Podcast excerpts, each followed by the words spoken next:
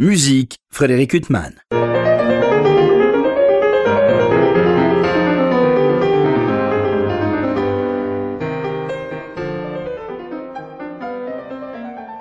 Bonjour Frédéric Huttman au micro, j'ai le plaisir de vous retrouver pour un nouvel entretien. J'ai l'immense plaisir de recevoir Benjamin Allard. Bonjour. Bonjour Frédéric. Je vous reçois à l'occasion de la parution du quatrième volume euh, de l'œuvre pour euh, clavier, on va dire comme ça. Comment vous dites-vous Parce qu'il y a marqué keyboard sur la pochette, mais en français c'est...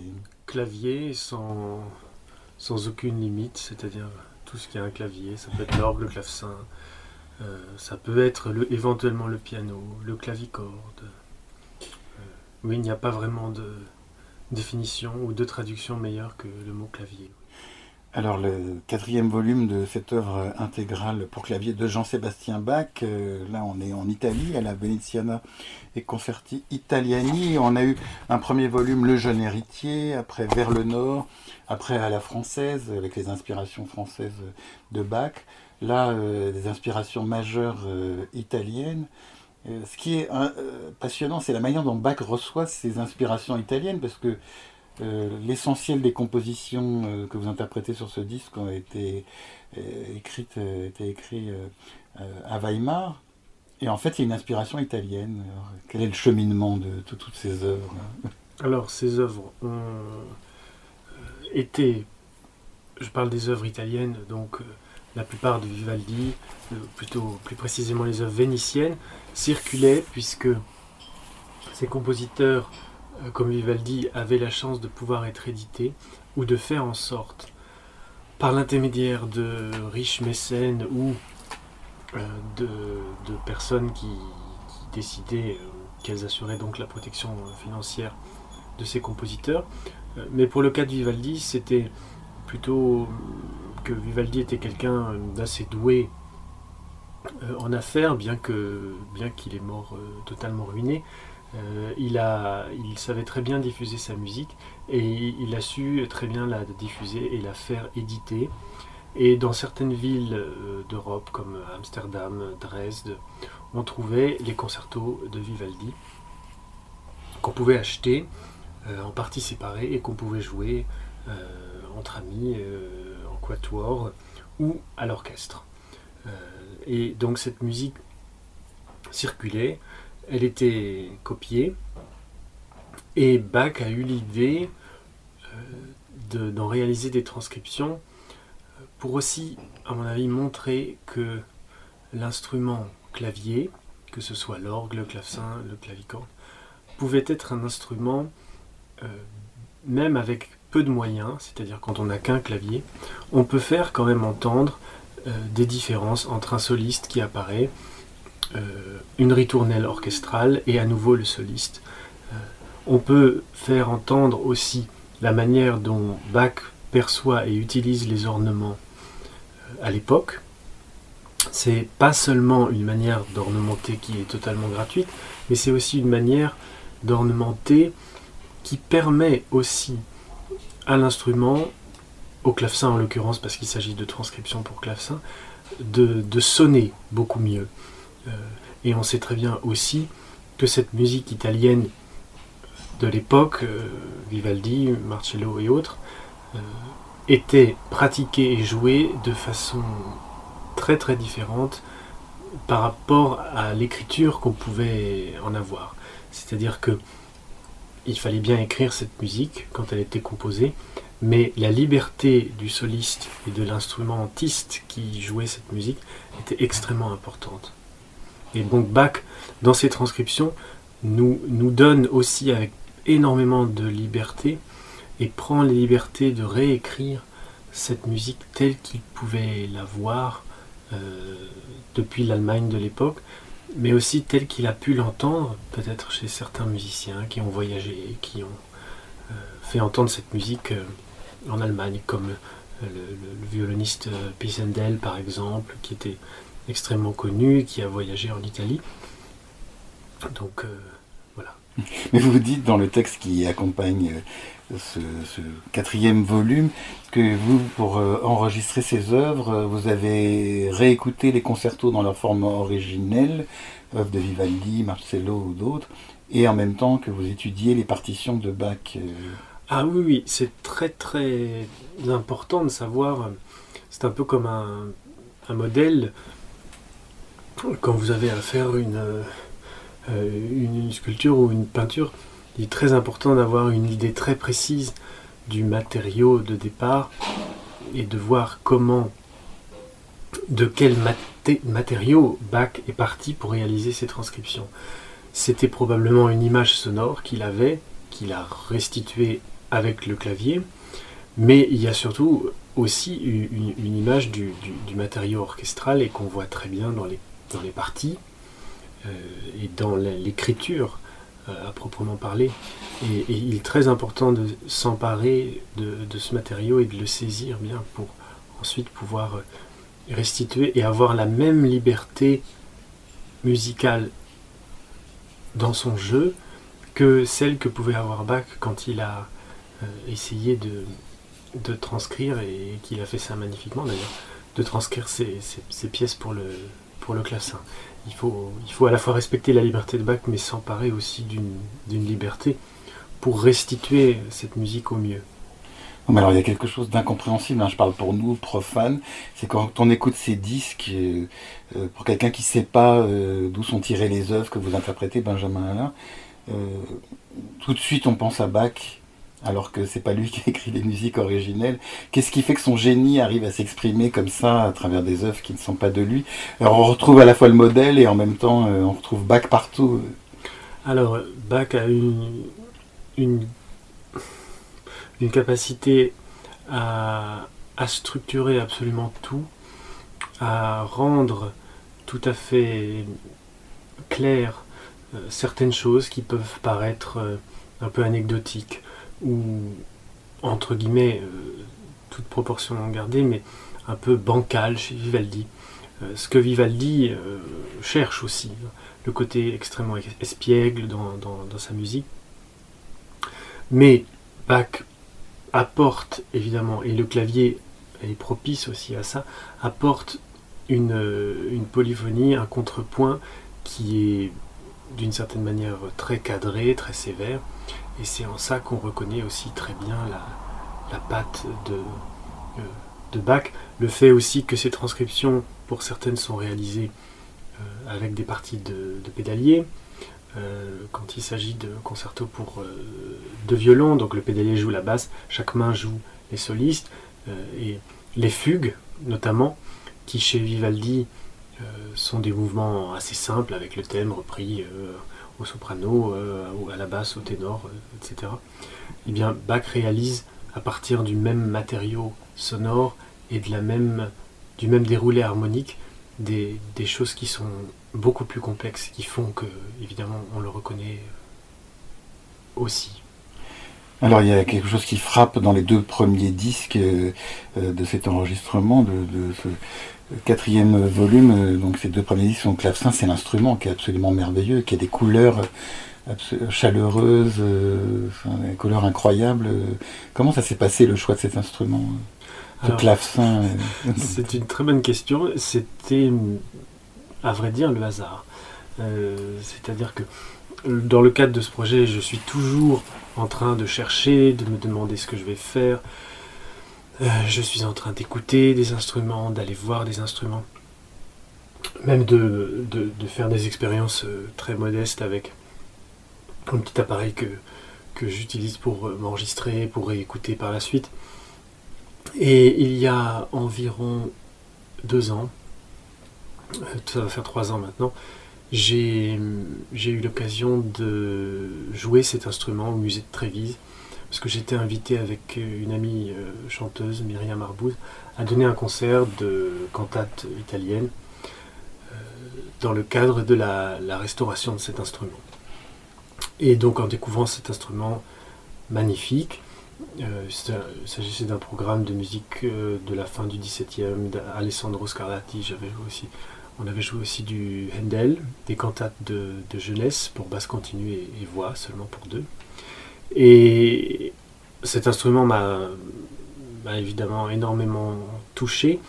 Le fait qu'il ait un jeu, un registre cordé en, boyau qu'on pouvait mélanger aux autres m'a énormément intrigué. Je me suis dit, mais est-ce que est-ce c'est plutôt un, mythe dont parlent euh, certains facteurs, euh, ou est-ce que c'est quelque chose qui peut vraiment fonctionner musicalement? Est-ce que c'est quelque chose d'anecdotique Est-ce que c'est un, outil? Eh bien, je me suis rendu compte que dans le cadre de ce concert, ça avait, ça avait tout à fait fonctionné. Et le lendemain, j'ai demandé à retourner au musée. Euh, j'ai imprimé, grâce à Internet, des, partitions de concerto que j'avais pas tout pas forcément en intégralité en mémoire. Et j'ai essayé, et je me suis mis un peu à la place d'un musicien de l'époque qui aurait voyagé et qui aurait découvert cet instrument. Et j'ai essayé de jouer un certain nombre de ces transcriptions. Euh, ce, clavecin a été réalisé à Rome autour des années 1700 par un facteur euh, gantois. Euh, on pense qu'il est gantois parce que il a vécu en Italie, mais son nom c'est Mattia de Gand. Et donc flamand, immigré en Italie, et qui a. On sait qu'il a travaillé pour Handel à Rome. Et il y a deux instruments conservés de lui, un à Bologne et un à Trévise. Et ce son de boyau associé au son des cordes métalliques et le, le côté extrêmement chantant du clavecin, mais aussi très simple, c'est-à-dire que c'est pas un clavecin euh, extrêmement complexe. Euh, il n'y a qu'un clavier, trois registres bien sûr. Le décor est, très très beau. La, caisse est probablement a été probablement refaite après d'ailleurs. Euh, n'est pas d'origine. Souvent les instruments italiens sont en deux parties. Il y a l'instrument à proprement parler et la caisse dans laquelle on le, on, le met. C'est vraiment une caractéristique de, de l'instrument italien. Et, en retournant le lendemain, en essayant de jouer ces concertos, je me suis dit que ça ne posait aucun problème, c'était même extrêmement naturel d'enregistrer euh, avec mon petit appareil. Euh, et chemin faisant, j'ai décidé d'y retourner encore une nouvelle fois pour faire l'expérience. Et, et, on a été très bien accueillis évidemment par le musée de Trévise qui était très heureux de, cet enregistrement. Et voilà comment ça s'est passé. Alors je le rappelle, on est au quatrième volume. Euh, je que les, les, trois premiers étaient absolument merveilleux, comme celui-là, et très très différents mais dans les trois premiers, euh, je, dois avouer, je connaissais quasiment rien des œuvres que vous interprétez. Là, un peu plus dans ce quatrième, puisqu'il y a les transcriptions de concerto di Vivaldi, il y a cette toccata pour orgue absolument sublime, euh, on va en parler. Mais comment ça se fait que euh, on aime tellement Bach et on connaît si peu par rapport à cette énorme littérature que vous commencez à interpréter que vous allez interpréter Benjamin Allard, parce que tous ces chefs-d'œuvre qui ne sont jamais joués, euh, il y a déjà tout un pan qui est énormément joué, les partitas, les toccata, d'autres œuvres, mais enfin par rapport à ce, chantier gigantesque, ça paraît pas beaucoup. Enfin, comment ça se fait? Je pense qu'il y a une forme de. non pas de mépris, mais de. d'oubli de certaines œuvres qui sont pas considérées. Euh, et c'est un peu comme euh, aussi beaucoup d'œuvres de d'autres compositeurs ou, de certains pas écrivains. quand même, avec ce mais là c'est quand même énorme tout ce que vous interprétez qu'on ne connaît pas. C'est vrai. J'ignore pourquoi. Peut-être aussi le, la force de ces œuvres ne se livre pas forcément euh, comme ça, d'un premier jet, quand on déchiffre euh, certains chorales, certaines. Euh, c'est assez difficile d'entrer dans, dans, ce monde qu'est le monde de Bach et évidemment, à cette époque, c'est encore quelqu'un qui, évidemment, est tout à fait génial, mais se cherche encore. Et euh, c'est très difficile quand on découvre Bach avec des œuvres euh, aussi développées et entre guillemets parfaites, même si on peut considérer que la perfection n'est pas de ce monde, mais, mais euh, en tout cas des œuvres extrêmement équilibrées c'est très difficile de, de, voir d'un autre angle des, des œuvres de jeunesse. Euh, et en, prenant compte que Bach a été très jeune, il a découvert un certain nombre de choses. Euh, c'est pour ça que j'ai tenu à commencer cette, euh, ce, travail d'intégrale par les toutes premières œuvres pour pouvoir avoir une vision justement à la fois chronologique, mais de voir comment se développent les choses. Et je pense pour moi, il n'y a pas de. Il n'y a pas de jugement à, apporter, et c'est sûr qu'on connaît moins les œuvres, mais quand on comprenne d'où elles viennent et des influences euh, qu'elles ont pu susciter, euh, enfin d'où elles viennent plutôt avec ce que Bach a pu connaître, c'est ça qui, va éclairer et qui va faire que des œuvres vont, euh, une fois ou l'autre, se, les choses vont se développer à l'écoute. Hein, que ce soit une écoute, deux écoutes, trois écoutes, c'est comme regarder un tableau euh, et, le temps finalement se développe euh, euh, autour de, de, tout ça. Et, on écoute les choses différemment quand on les prend d'avant, je pense. Ça aide. Alors le précédent volume, il y avait du couperin, enfin, il y avait une évocation de tout ce monde français, et là c'est Vivaldi, Marcello et, d'autres, mais vous nous dites que Bach a voulu apporter aussi à l'instrument, en interprétant au clavier des concertos, mais lui, qu'est-ce que ça lui a apporté, euh, toutes ces transcriptions C'est sa formation euh? Je pense que c'est une forme de fascination pour ce côté euh, très. comment de la composition qui va changer après chez lui. Je veux dire, plus précisément, je pense que Bach était fasciné par le côté euh, premier jet et extrêmement rapide d'un Vivaldi qui pouvait écrire très très rapidement sans même réfléchir et coucher des idées comme ça sur le, papier. On peut imaginer que Bach était comme ça quand il était jeune, mais plus il compose et plus il vieillit, il va travailler des choses et essayer d'être à la recherche de plus en plus de, quelque chose de, plus structuré, d'extrêmement précis.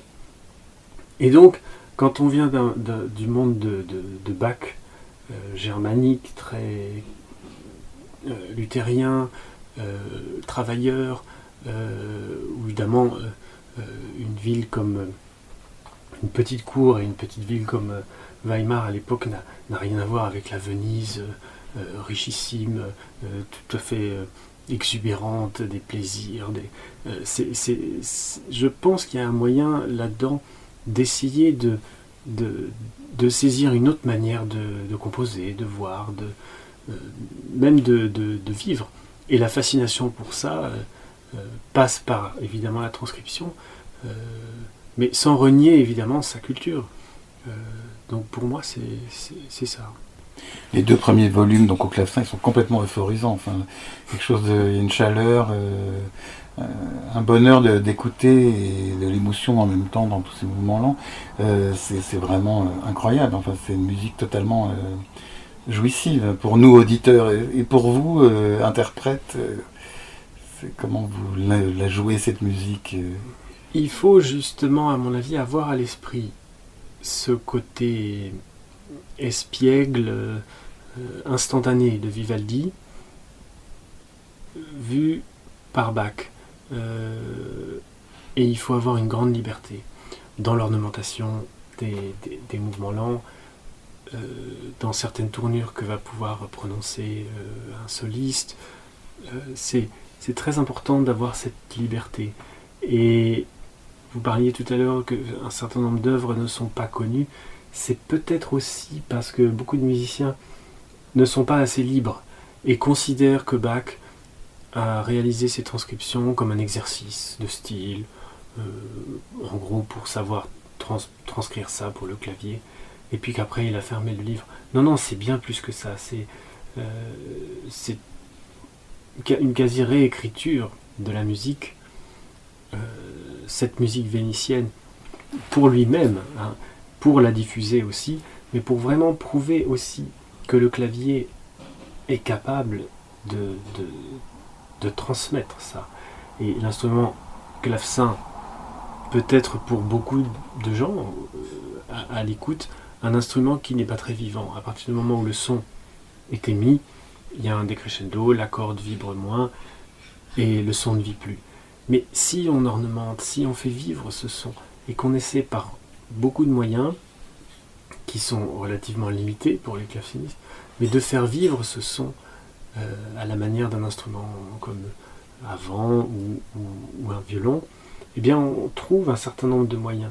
Et Bach l'a fait aussi pour ça, je crois. Donc, euh, et le fait de considérer que, cette musique fait parler l'instrument, le clavecin, euh, à l'aide de ces transcriptions, c'est très, c'est, très important.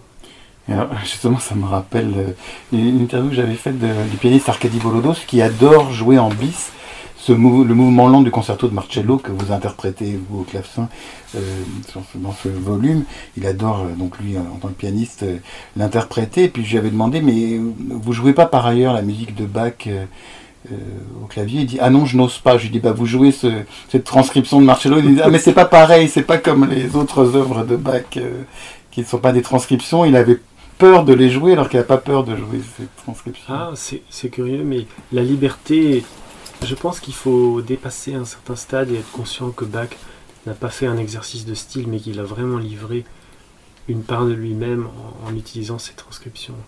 Et l'étude de la partition orchestrale aide beaucoup, mais imaginez aussi cette musique dans son contexte, euh, à la fois à Venise quand elle est jouée à l'orchestre, et à la fois dans un contexte euh, beaucoup plus intime, mais qui, qui, bien sûr, si cette musique est transposée dans un cadre plus intime, elle ne perd pas forcément de sa variété musicale.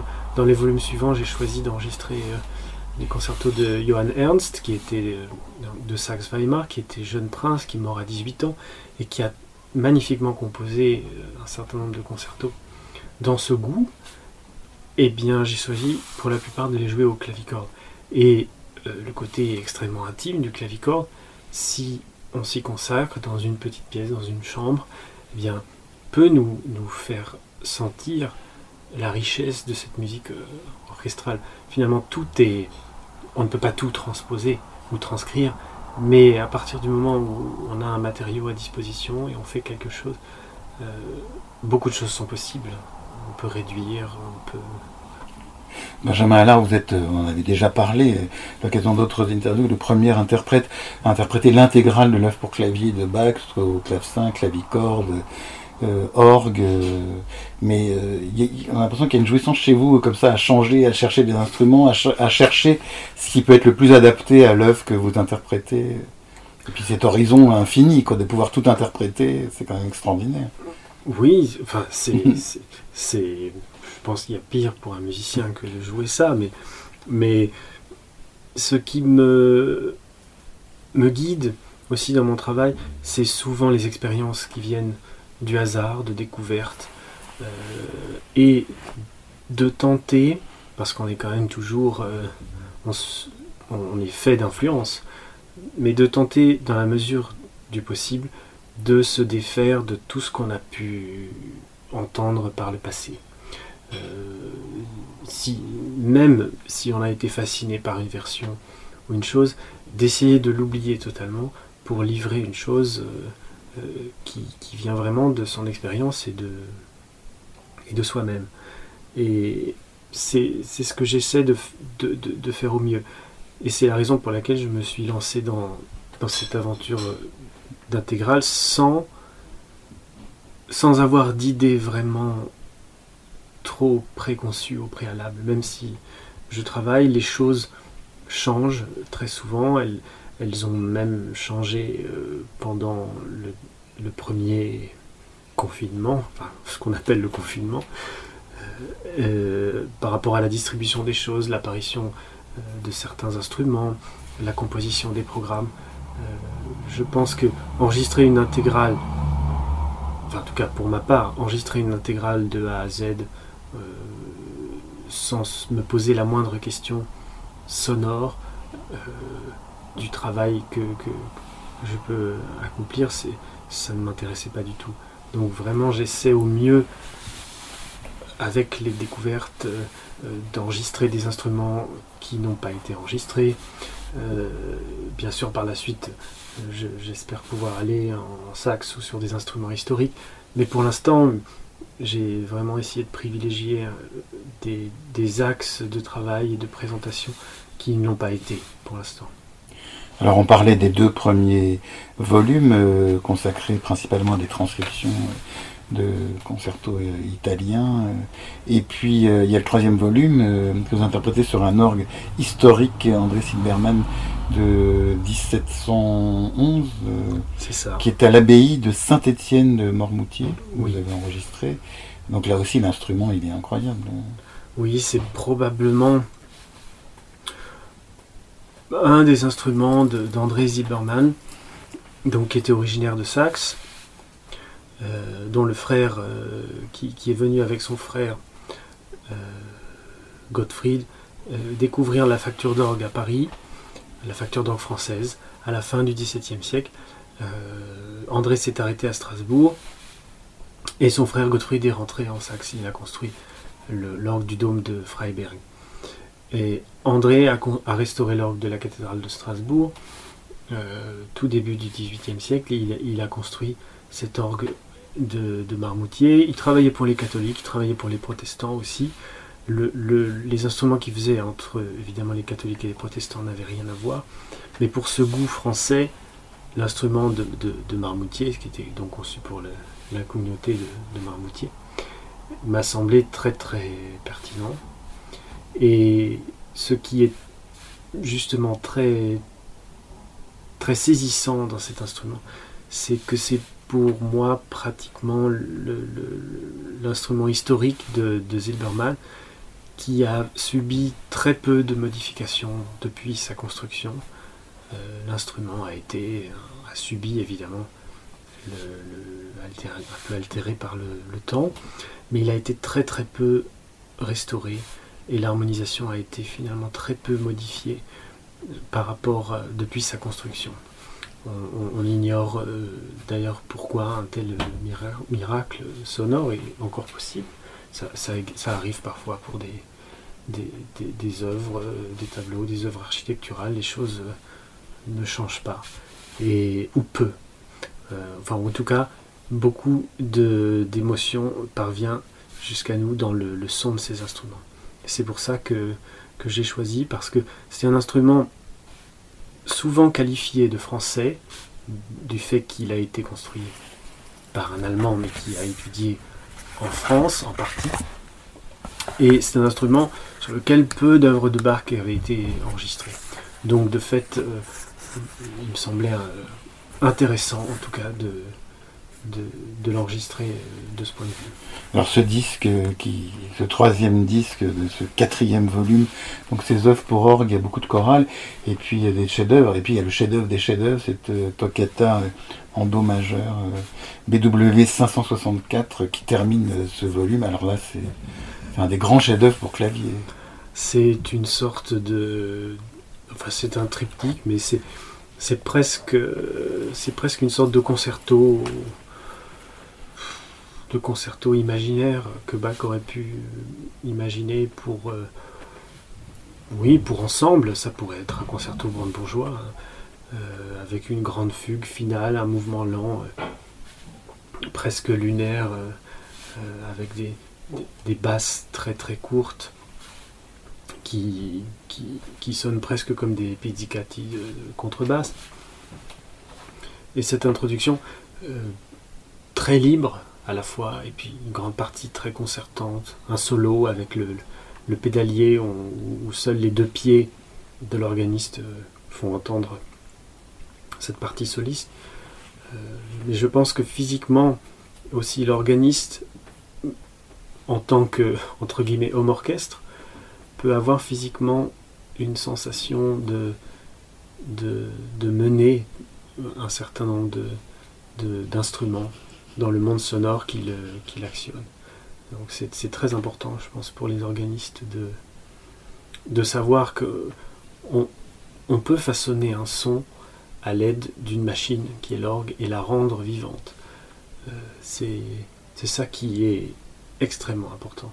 Parce que la machine, euh, si elle n'est pas animée, évidemment, elle ne peut pas donner alors il faut que la machine soit très belle et que le matériau sonore soit propice à, tout ça, tout comme l'acoustique et la musique qu'on joue.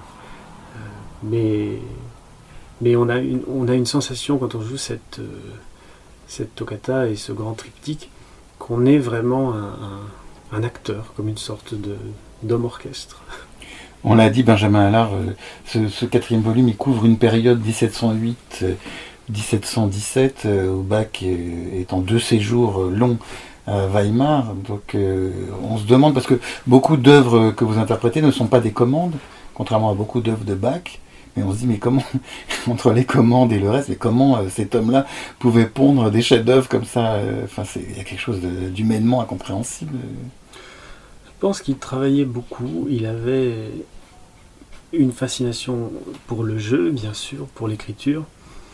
Et le fait de retravailler un certain nombre de, choses, euh, d'œuvres qu'il a écrites une première fois, dont il fournit d'autres versions, euh, c'est sûr que c'est assez fascinant. Mais il ne faut pas oublier que on a beaucoup de chance d'avoir ces œuvres, mais elles nous sont parvenues de façon un peu miraculeuse. Euh, on n'est en fait pas censé avoir toutes ces œuvres euh, à disposition. Bach a véritablement choisi d'éditer ses œuvres à partir du moment où, il compose son opus 1, les partitas, 1700. 28. Euh, avant, euh, les choses se sont dispersées, ont été copiées et autres, il nous reste un certain nombre de choses euh, qui ont été rassemblées à, partir du début du 19e siècle. Mais avant, tout ça aurait pu, comme bon nombre d'autres œuvres, il y en avait sans doute beaucoup plus, des fragments qu'on a, des cantates.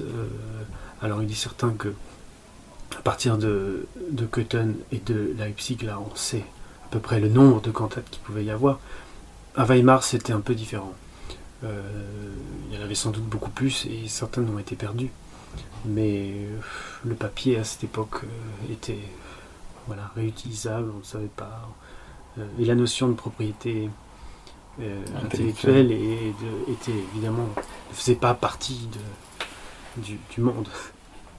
Benjamin Allard, euh, donc tout au long de ce voyage qui va durer des années, qui a commencé il y a 4 ans à peu près, cet enregistrement de l'œuvre intégrale pour clavier de Bach, il y a des œuvres qui vous ont toujours accompagné. Je, pense à cette toccata en do majeur, ça fait partie des chefs-d'œuvre que vous jouez depuis longtemps.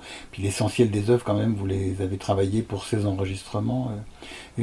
Quand, vous retrouvez des œuvres que vous aviez déjà jouées, le regard que vous jetez sur elles est devenu totalement différent fait que vous êtes lancé dans ce voyage incroyable Oui, j'essaie au mieux, je vais dire quelque chose qui est peut-être absurde, mais j'essaie au mieux de, de tout oublier.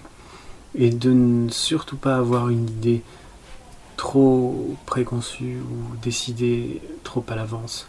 Parce que un endroit, un instrument, un son, une enregistration euh, peut susciter euh, chez moi quelque chose de, de, tout à fait nouveau. Et si on se laisse complètement aller euh, dans une séance de travail, euh, eh bien c'est là qu'on touche à une forme de...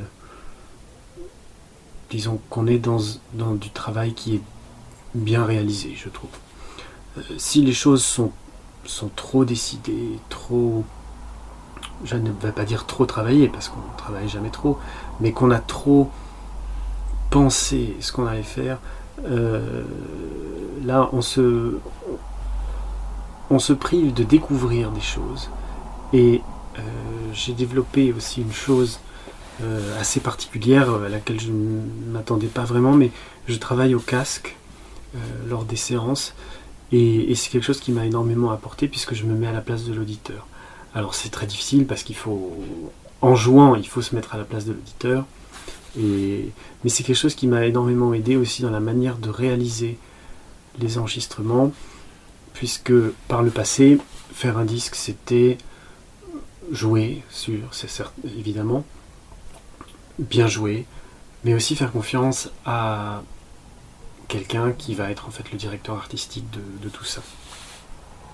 Et là, bien évidemment que Alban Moron, qui, ingénieur du son, suit le projet et, quelqu'un de, primordial dans le développement du projet, à la fois au niveau du son, mais au niveau aussi éditorial, au niveau de l'ordre, au niveau de la manière dont on organise les choses. C'est vraiment quelqu'un avec qui je travaille euh, pratiquement, enfin, pas au quotidien, mais très souvent. Et cette, manière de, cette nouvelle manière de travailler qui, je, trouve, est sincère, euh, euh, rapide, où finalement on fait assez peu de points de montage. On en fait bien sûr parce qu'on a la possibilité de, le faire et ce sont des enregistrements numériques, mais donne une nouvelle manière de travailler que j'ai pu découvrir qui, je trouve est beaucoup plus excitante et, qui est moins dans une recherche de, perfection qui, pour moi, souvent dénature la vie de, beaucoup euh, d'enregistrements que j'ai pu faire par le passé. Je ne vais pas les renier, mais c'est une, c'est une nouvelle manière de travailler, aussi parce que euh, quand on s'est lancé dans ce projet il y a 4 ans, on a dû réaliser très rapidement les trois premiers disques parce que j'avais un peu sous-estimé le, temps euh, dont on aurait besoin. Et, finalement, euh, on, a fait ça à la fois très rapidement, mais aussi euh, d'une bonne façon. Voilà. D'une merveilleuse façon, en tout cas pour nous, en tout cas c'est un vrai bonheur que ce quatrième volume, donc j'appelle paru chez Harmonia Mundi, votre intégrale pour clavier de l'œuvre, enfin l'intégrale de l'œuvre pour clavier de Jean-Sébastien Bach euh, Benjamin Allard, il me reste à vous remercier infiniment d'avoir été mon invité. Merci beaucoup Frédéric. Pour illustrer cet entretien avec le claveciniste et organiste Benjamin Allard, je vous propose d'écouter la fantaisie et fugue en La mineur BWV 944 de Jean-Sébastien Bach, suivi du concerto en ré mineur euh, pour euh, hautbois de Marcello, transcrit pour le clavecin par Jean-Sébastien Bach. Ces deux œuvres sont bien sûr interprétées par mon invité Benjamin Allard. Euh, merci pour votre écoute. Bonne fin de soirée sur RCJ.